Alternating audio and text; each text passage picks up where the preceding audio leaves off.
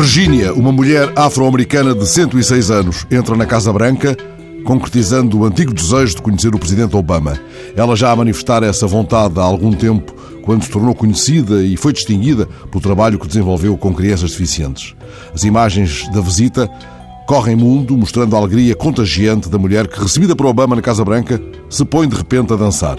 Vemos o seu corpo pequeno e frágil, vergado pelas dores de uma vida longa, porventura sofrida, mas ela sorri, não para de sorrir, e quando Obama lhe pergunta se quer conhecer a primeira-dama, ela corre, apoiada na bengala, corre literalmente ao encontro de Michelle, ao ponto de Obama sugerir que vá um pouco mais devagar. E depois dançam. Dançam os três, de mãos dadas.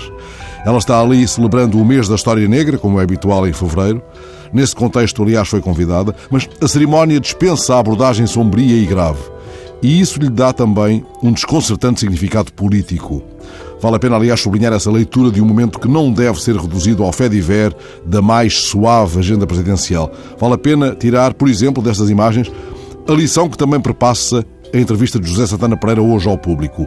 O investigador no Instituto de Ciências Sociais da Universidade de Lisboa, doutorado em Ciências Políticas e Sociais pelo Instituto Europeu de Florença, autor do ensaio Política e Entretenimento, agora editado pela Fundação Francisco Manuel dos Santos, interrogado pelo público sobre se a política pode ser divertida, responde: pode, muito, mas ressalva que em Portugal há ainda algum tradicionalismo e cinzentismo na política.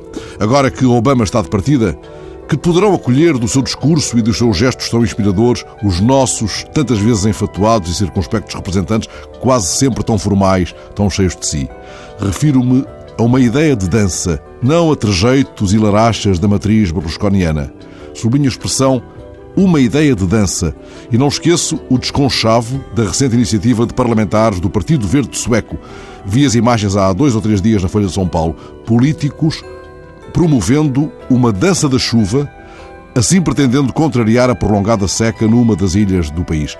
Vi as imagens e dificilmente se lhes aplica, mesmo com esforçada condescendência, o pressuposto sem o qual Nietzsche se recusava a acreditar em qualquer divindade.